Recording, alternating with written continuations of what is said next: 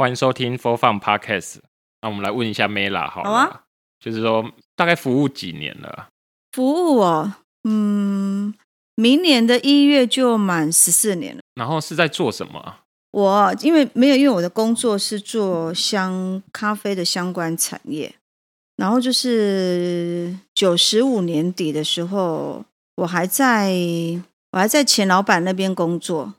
那老板给我一个指令，因为其实我们会我们会去上教授一些课程，然后就跟我说：“哎，那个有一个监所啊，需要老师，那你去上好了。”我说：“哦，好啊，好啊。”我说：“，你不要怕哦，那应该是女监，应该是女监。”哦，好好好，你都这样说，好好好。所长就说：“哎，要不要先来看看你需要什么东西？因为他没开过这样的课。”那我就去啊。我去走走走，好远的路哦！我我大概经过几道门啊，大概经那时候经过了六道门。那因为那是山区哦，以前的军监，然后就是因为扩大营业，所以把那个军监荒废，把它改成那个要关那个收容人的地方。我奇怪，怎么都没看到人呢？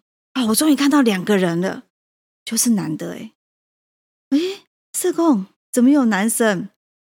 我这里有女生才奇怪，好不好？我这里是男监。南间，我又经过了四道门，所以我总共要进去要经过十一道门。我进去了之后，哇，吓死我了！那怎么办？我明天要开课了哎。然后后来我就说，哦、我需要水槽。他说好，我今天下午一定把水槽升给你，这样你明天上课的时候就有水槽。很困难，因为我们没有开过这样这样子的班在在这样的监所里，这样，那就隔天就去了。那去一去之之下就反正就到了嘛，反正就是人嘛。那你会害怕吗？哦，怕死啊！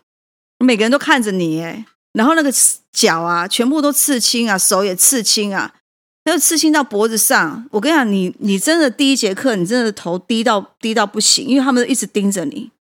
想当初我那时候也也还蛮年轻的嘛，对。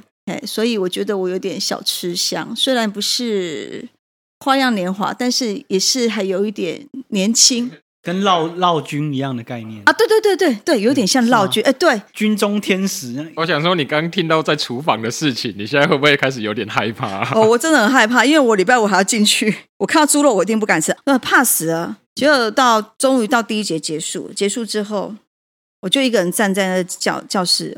就人嘛，有什么好害怕的？只是穿的袜子，穿的手套，就脱不下来的手套，脱不下来的袜子嘛。我可能要再继续啊，啊，不然嘞，就答应人家，我不能让老板丢脸啊。那第二节课，我就头一抬，开始好好看着他们。哎，我跟你讲，其实他们蛮英俊的呢，你知道吗？虽然每个都光头啊，但皮肤都不错哎。奇怪，每个人皮肤都是好到不行哎。那每个人盯着你，你也盯着他，盯到他们也会不好意思啊。后来觉得，哎，其实也还蛮愉快的，大家，嗯，哎，可是这样一个班有多少人？一个班哦，一个班，我那时候上一个班有二十个，对，然后就教他们做咖啡，对，教他们做咖啡，然后做点轻食。其实所长希望我去教咖啡啊，但是我觉得你你你两个小时哦，一直在喝咖啡，他们有的可能没有喝过，我觉得这样可能对他们。应该不会引起什么兴趣，所以我会教他们做点小点心，比如三明治啦，弄弄沙拉啦，就这样上。你也一转眼上了快十四年，十四年了。对，那你也觉得，嗯，怎么会？我其实刚开始进去会蛮迷惘的。为什么迷惘？什么？啊，是你真的好棒哦！我都觉得我好像是救世主，真的。那我老公就说：“你也行哦。”你能怎样哦？我跟你讲，你那十一道门出来，你就是一个小姐，或是太太，或是媳妇，或是女儿，或是妈妈，你什么都不是。对，其实他常，然后常常就是你会觉得你很大爱啊。在上技能课的时候啊，嗯、是不是最轻松的时候了？会。各监所的主管都非常的尊重每一位老师，会授予他最大的权利，但是。他也会叮咛老师哪些底线千万不要碰，嗯、会造成每一个设防班级工厂的主管的困扰。对，嗯，对，对，就是好管吗？嗯，我刚开始其实也也蛮蛮不知道规矩规则。嗯，那有什么规矩或底线？就是说，我们在上课的东西，你尽量吃完，你尽量喝完，那你不能带上去，要么你就是丢到垃圾桶去。那带上去会引起，可能会引起暴动。比如说，我可能就偷偷的夹带呃一个汉堡上去好了，结果其实我是要给 Sam 吃的，但是呢，Fiber 呢就心里想说，为什么？为什么你要给 Sam 吃？我昨天也有给你两块蛋糕啊，你为什么今天都没想到我？他可能早一天他会跟你找茬，可能就这样子就暴动了。对，就是这些民生物资其实都是一种珍惜。对，而且嗯，我们上课的那一些饮料也好，或是轻轻食点心也好，其实在在监所是吃不到的，所以他们其实还蛮珍惜来上课，他们会来会蛮珍惜的。所以其实当然刚开始啊，我我真的是很菜鸟啊，我不太会带。但主管一定会叮咛你，然后就跟你讲说：“啊，你看那个哈，一直在那边给你泡茶，拿你的茶叶、茶包一直在泡茶，什么都不做，哎，这样不行啊！这样其他同学哈久了会有怨言。那不然就是啊，他也不切菜，他也不洗菜，他也不洗盘子，他也不洗杯子，他就等吃。你要想哦，久了之后，其实你都是害他们，因为到可能下课到舍房久了会有些暴动，这就是你。”老师该做做的一些，不要引起不必要的一些纷争啊，因为这是我们的责任跟我们的义务。那所以之后我我想想说，嗯，好，那我就开始来规定。那规定的时候，我就会跟他们讲说，我们在做的当中都不准喝，也不准吃，我们要全部都做了，然后冲好了咖啡，大家都做完了，哎，那我就因为我会分组，我就说啊，第一组你快一点哦。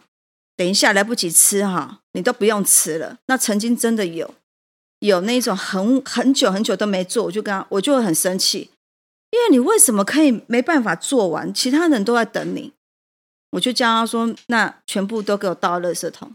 那他们会会怕到说，那好好浪费哦，倒垃圾桶。那他们就是要要吃的时候，我就会说，都准备好了吗？准备好了哈，呵，亏的亏的就是可以吃的，哎。那当然也会有想偷吃的，我跟你讲很好玩。他想偷吃的时候，他眼神完全不一样；他想偷砸、偷夹带上去呢，那眼神也完全不一样。但是呢，他想夹带上去的时候，我不会亲自戳破他，我会在中场放风的时候，我会去前面跟管理员讲：“你等一下给我收身，我把坏人让他做啊。”好，因为我已经告诉你了，但是你为难到大家，我觉得那是很不必要的。那就会看到有两两个管理员带着他去爱色，然后就关紧闭，因为他夹东西要上去。对，那有人会偷吃啊。我记得有一次我们在煮意大利面，然后呢，我的直觉告诉我，走过去之后转头。哇，有时候我上课就觉得很有趣，因为啊，你在里面直觉力非常非常的强。走过去之后要转头，就你转头的时候，你就看到有一个人正把。一整条意大利面正要往嘴巴里送，我就跟他说：“哎，我没有说要量意大利面的长度，这不会考，你可以放下来了。”那我我后来我就跟他讲：“我再给你一次机会，我告诉你，偷吃呢，你就是上去等吃牢饭，我再也没办法见到你了。”对，那我就给我说：“那你要量尺寸吗？”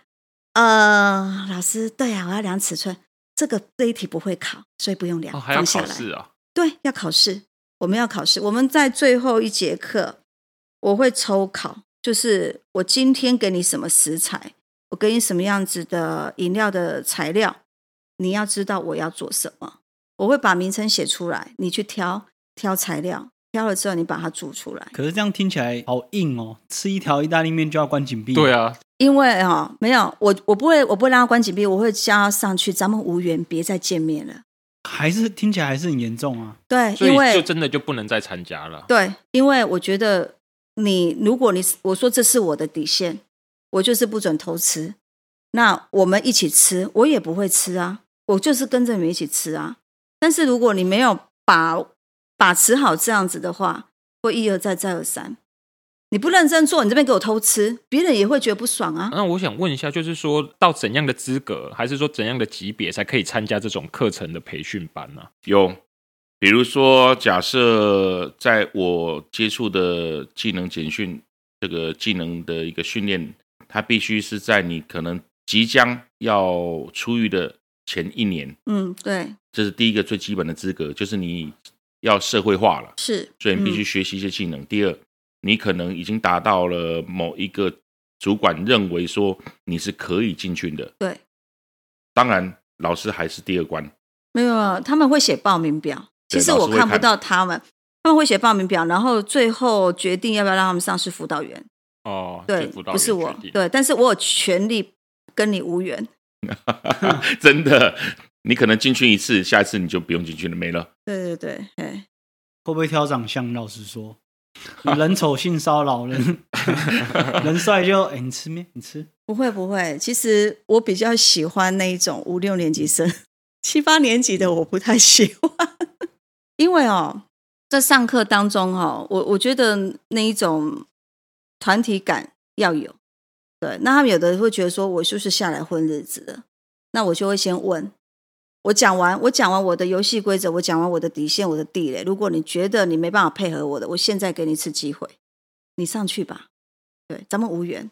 而且因为 Mela，你已经服务了十四年了嘛。嗯对，就是说，因为我看资料上面还有曾经有入围过这个金舵奖啊，要不要来来介绍一下金舵奖哦？金舵奖是应该怎么讲？应该讲说是关护人更生保护会这个，比如说社区的社工啦，或是飞行少年儿童的那些辅导工啊，然后就是嗯，有关于在更生人这个区块的奥斯卡奖。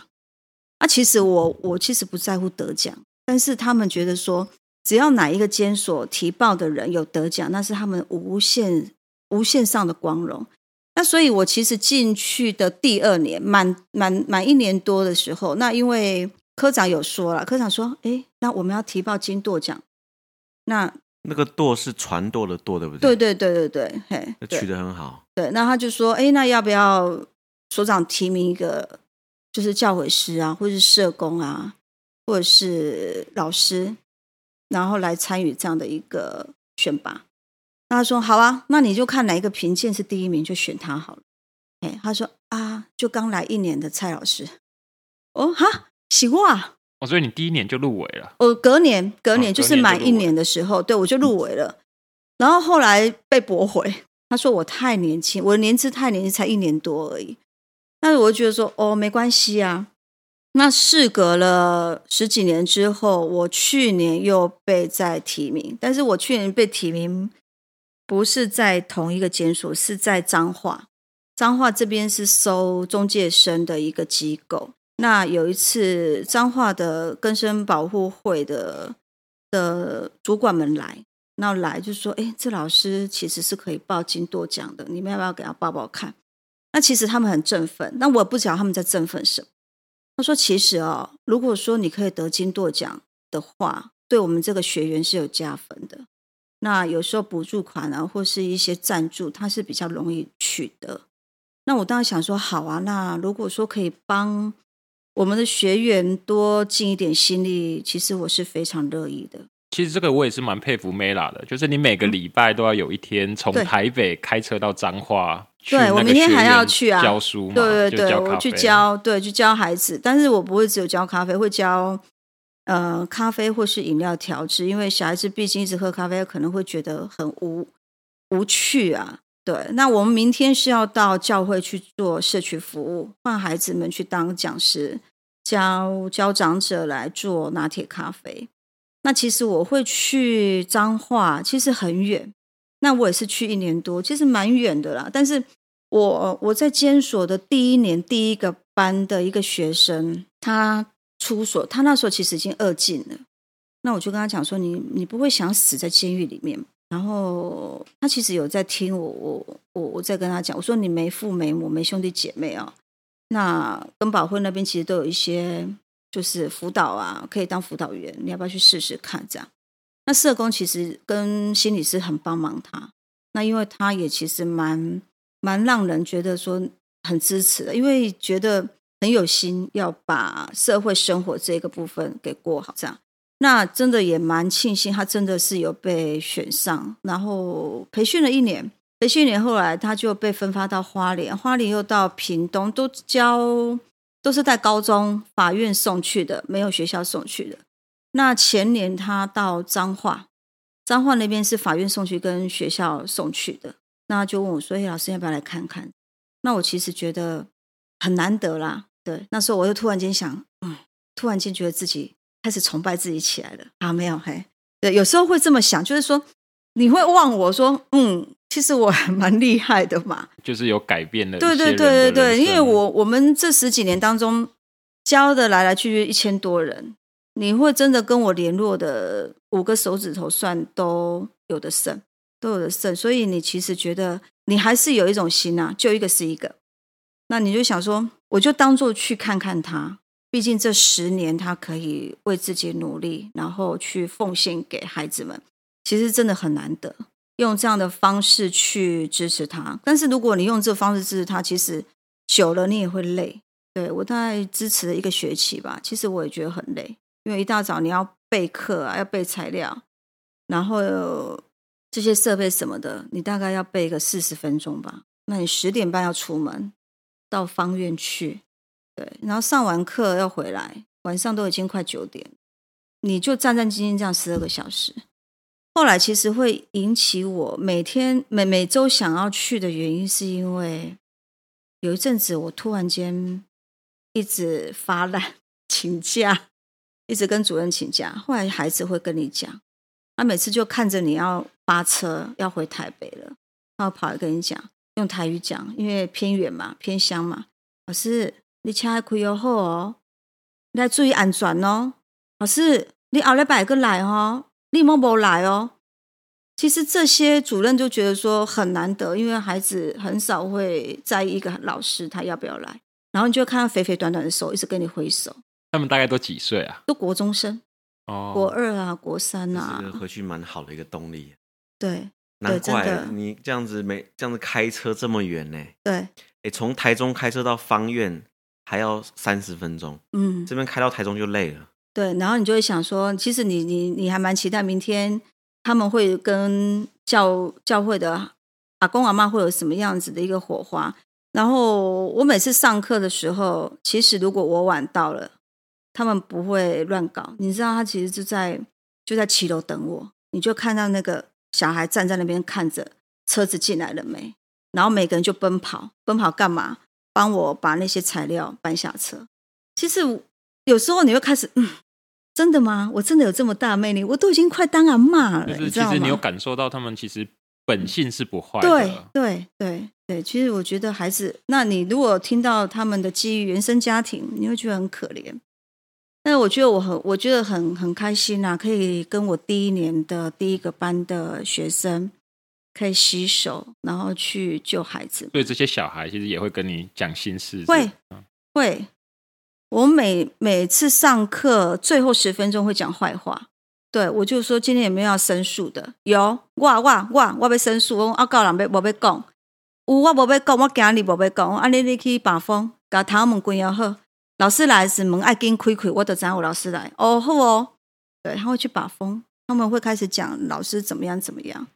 对，嘿，那你要跟他排解。那其实你在他在做饮料的时候，我会问他们：好，来，现在要送餐了，你要给谁？他就会说谁谁谁。嗯，那个某某老师怎么都没有人要送他喝嘞？哎，他就说像没上一拎嘛，我们就每个人上一拎呗。我说为什么？哎，就偷眼。好，对，他觉得说老师都找他麻烦。我讲你有够戆哎，你俩上一拎，人家就会找你麻烦，因为干嘛你对就好哎。你就是没有对他好，好啦，啊，那这杯我给你啉好啊。我讲啊，你有做好啉无？有啊，有啊，我好啊，你提去上。对，可是他有时候会骗你哦。哎，我就有时候会问我的、我的、我的那个我的学生嘛，辅导员 Peter。哎，Peter，你刚刚看那谁谁谁有送去给叶老师吗？没有哎，我看看拿去给厨妈，欺骗我。好，没关系，等他回来他就知道了。哎。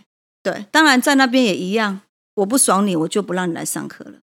对，但是他也会跟你讲，下课会讲。小叶是就是 Mela 的学生嘛？是，嗯，那上他的课到底好不好玩？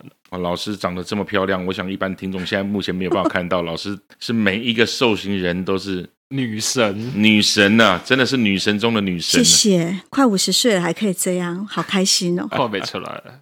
对，其实我我们我们有学生也会讲说，老师你知道吗？我们现在有一种有一种口号，你到这间这间监所哈，没上。我的课的啊，你就是等于没有来这里。我说怎么可能？我们这一一起才，因为现在缩短，一起才十五个哎。他说没有，这个就是我们要挤破头来参加。我说你想太多了。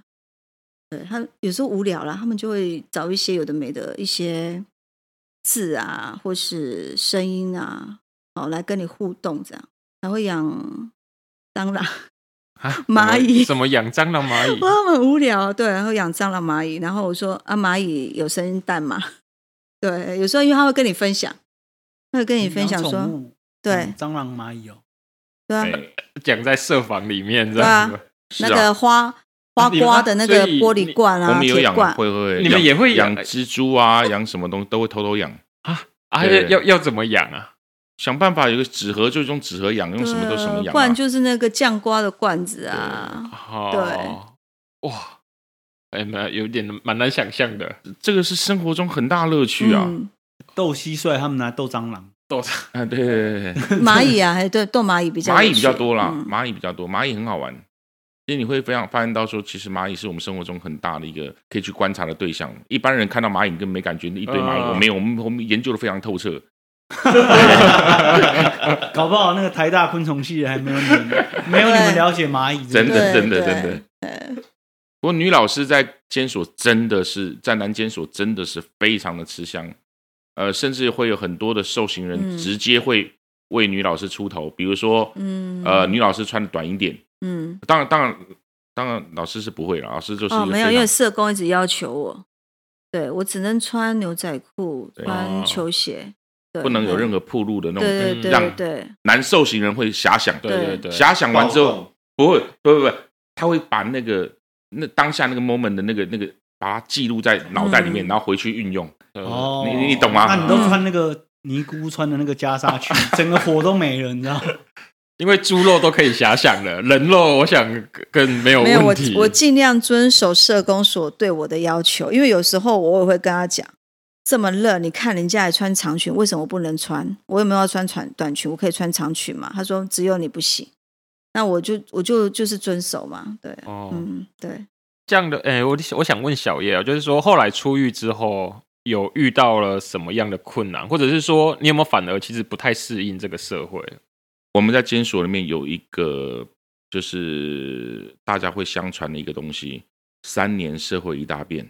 所以，当我刚出来的时候，坦白说，一出监所的时候，我真的像一般电影在讲的，就是可以趴在地上去闻一闻真正柏油路的味道。你会有一股冲动想要哭，你会有一股冲动想要去大力的呼吸这样新鲜的空气。然后呢，你会发现到说，不知道为什么，你过马路的时候你会害怕，你不知道车子看得到你看不到你。我记得我当下出狱的那一天，第一次进去监狱的时候，我出来的时候，我不敢坐捷运，我不会坐。那时候没有智慧型手机。我一百零六年出来的时候，我是一百零一年的一跃进去的。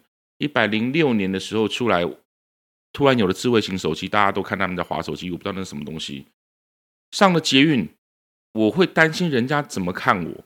我走在路上，我头是低的，因为我根本不敢过马路。会有一种叫做人群恐惧症，真的会害怕。我坐在捷运上是偷偷的躲在最旁边这样站着，去问人家这个站要怎么坐，坐到哪里去。因为我第一个地方就是去行天宫拜拜，对，然后我就不敢回家，我不知道该怎么办。这样的情景就是整个社会好像都跟你是格格不入的，你不知道该怎么办。那就像你刚刚讲的，我觉得这个是每一个人都必须会去，应该说。如果你不是关很多次，两三次以内的人，其实你都会知道，我我到底该怎么办，会很茫然呐、啊。对，那所以后来你大概花了多久的时间去调试这种？半年，半年的时间。我刚开始出来的时候，因为我知道准备要出出狱前，大概我们自己会很清楚，我们就开始去跟亲友沟通啊，跟父母亲啊，跟什么沟通，说我出去可以做什么。可我发现到，其实百分之九十以上的人，你在监狱里面所想的东西出来完全不一样了。都有说我出去以后可以做什么事，我可以做什么做什么，其实没有一定。我出来的时候，我参加了一个叫做呃戒瘾无名会，它是全世界的。在美国的话，你如果酒驾是会被判刑，判什么刑？就判你去参加戒瘾无名会。它是个全世界的一个组织。我去到那边去陪这些喝酒的人、戒不掉酒的人，还有人戒一个女生很漂亮，她是因为她一直想吃东西。很漂亮，他一直想吃东西，他要戒，所以他也去。那我去参加了这样的一个施工的一个组织，大概一年的时间。我觉得应该这么说好了，如果是我最大最大的一个最那个 判刑的一个是毒品贩卖，呃，绝大部分吸食毒品的人有百分之九十五，这是有根据的，有就是都会再回笼。对啊，这再犯率其实真的很高，非常的高。原因在于一点，社会接受度。第一，你会自卑感；第二，面子摆不下；第三，你会发现到我之前赚钱这么的容易，为什么我现在要收你个两万、三万、四万不到的薪水？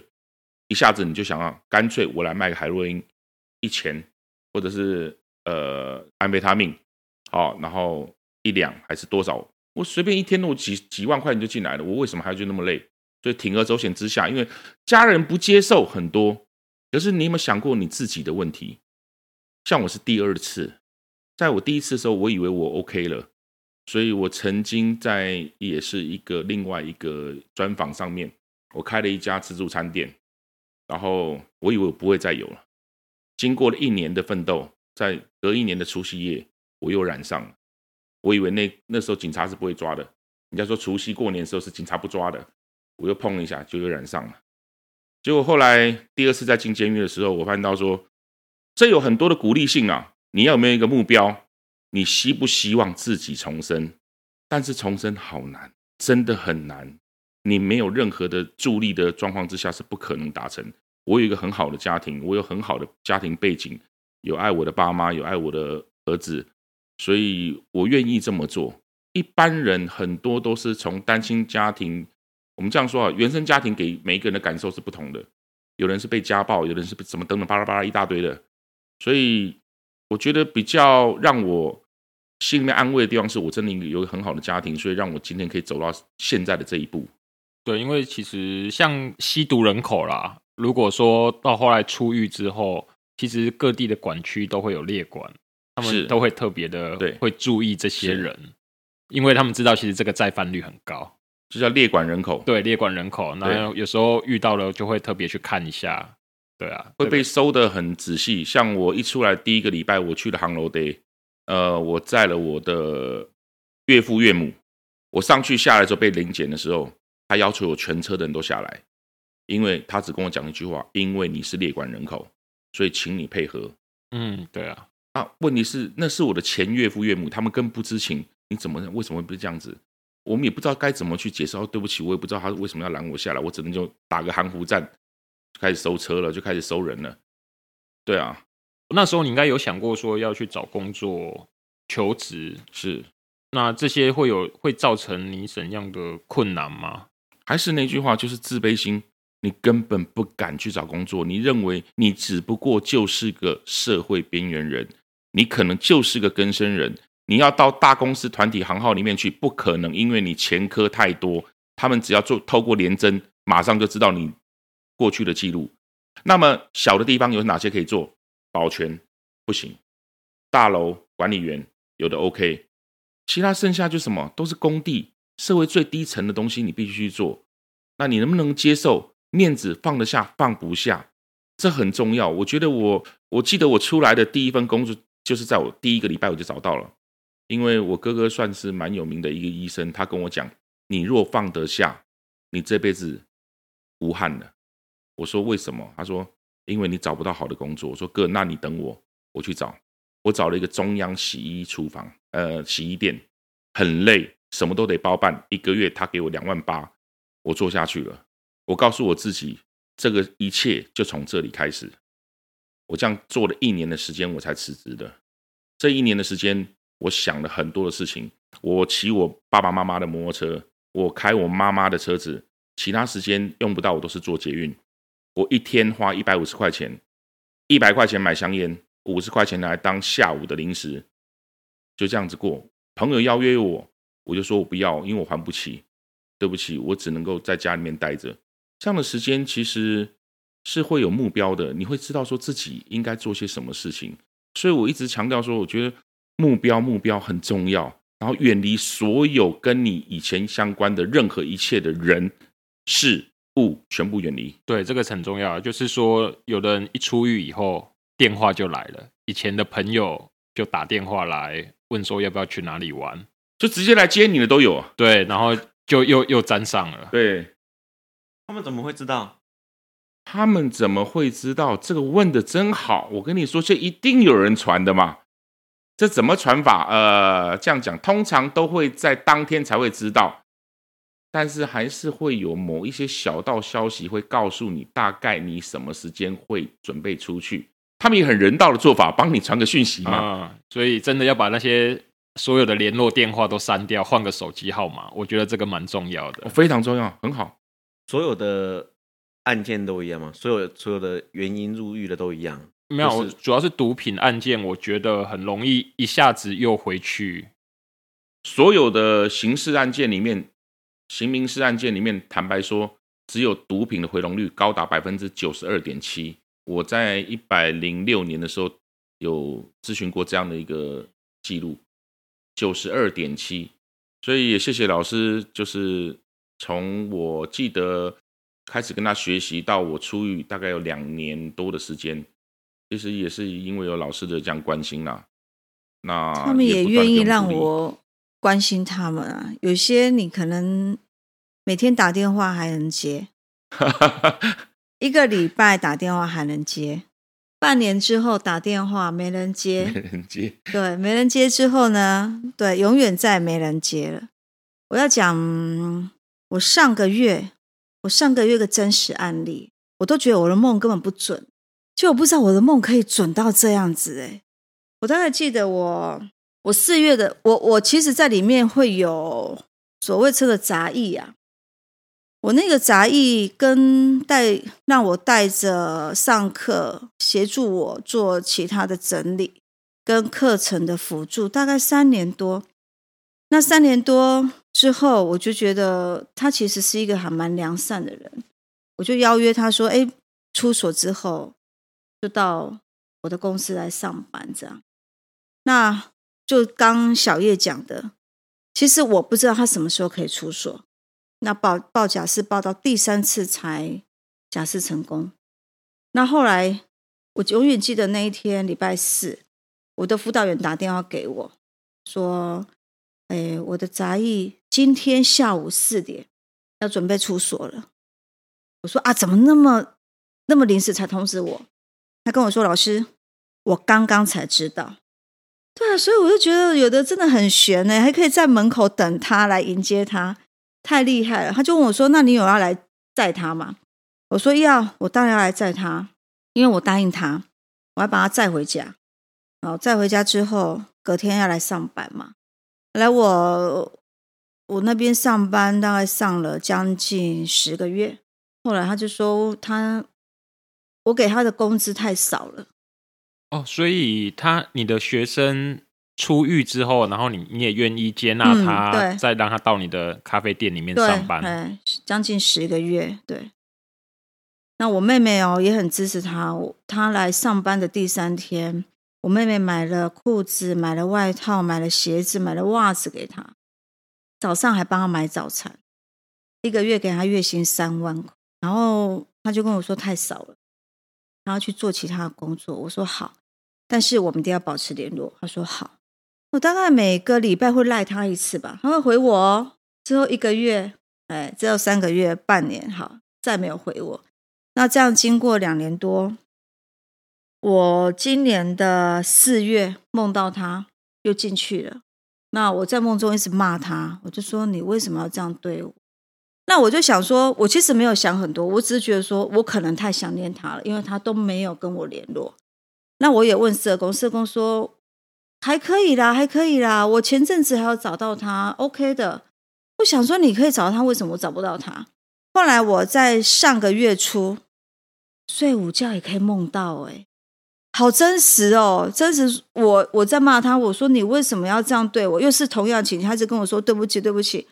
我真的是逼不得已的，我真的受不了了。我然后我马上起来，我马上赖我的社工，我说你可以帮我找找他吗？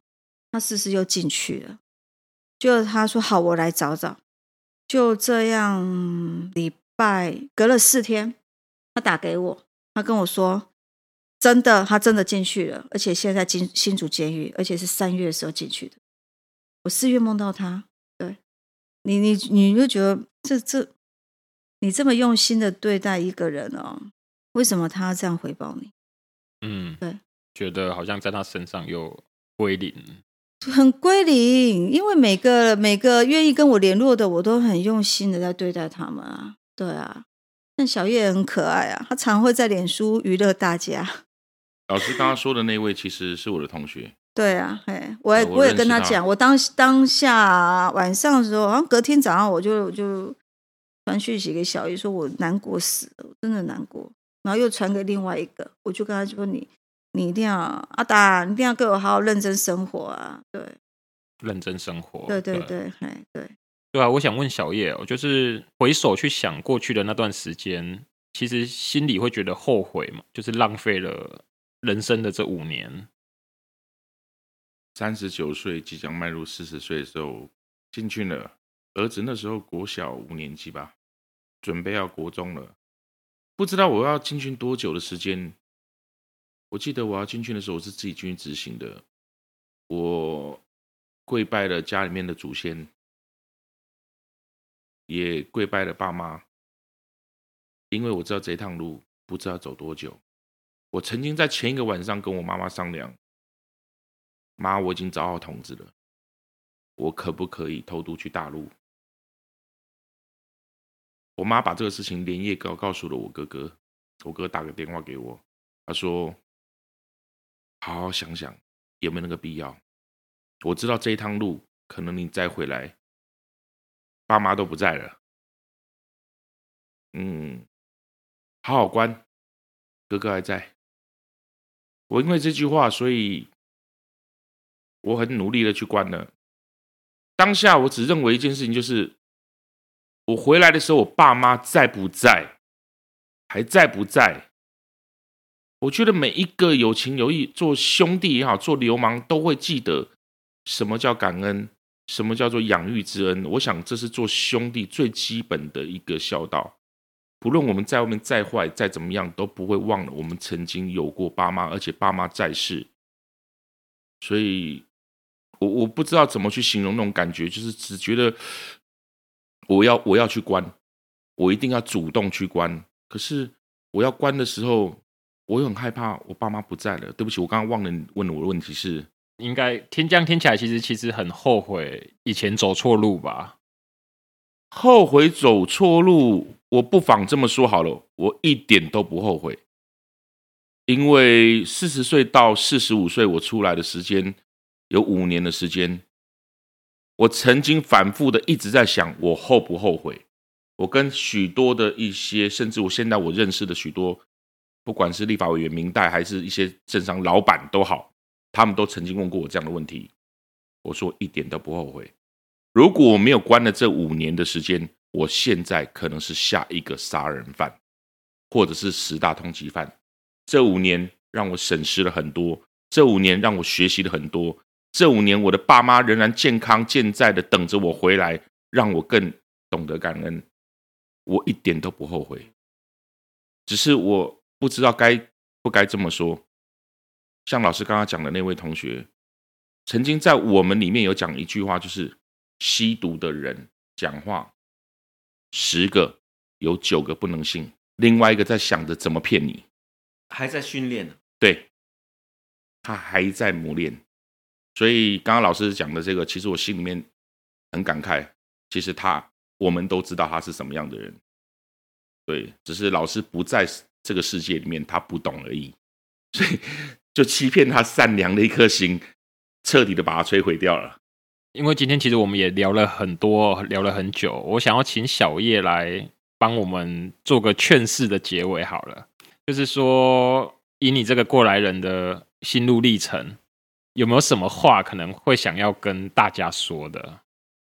这样说好了，我觉得毒品分为很多种级别，从一级、二级、三级、四级，我们先不管它哪个级别，不要认为说你这个级别大概只能触法到什么程度，或者是完全不触法。你只要记着，毒品千千万千万不要碰，因为碰下去了，真的你一辈子爬得起来的人真的没有几个。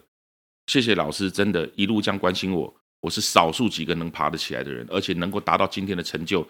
我觉得要有原生家庭的爱护。要有目标，要有很多东西。嗯，也谢谢所有关心我的人。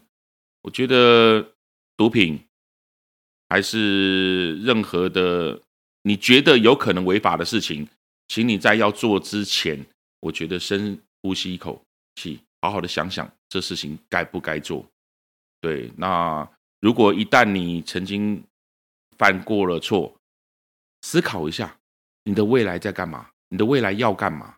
你的目标在哪里？定几个目标，远离一切不该有的人事物，想办法让自己重生。我觉得这样子其实就可以基本达到你有重生的一个路了。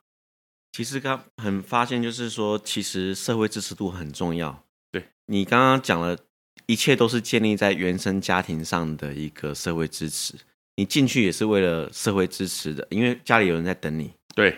所以其实都是在家里面父母啊，或者是手足之间的这些支持。所以说，我觉得不管是因为这个，呃，我们对于这些人要有一个支持性，他们出来之后才有办法跟我们这个出来之后还可以再跟这个社会上连衔接起来。是，就你的这个建议其实非常不错，谢谢。好，那我们今天就到这里喽。那感谢大家收听 For Fun Podcast，我是 Sam。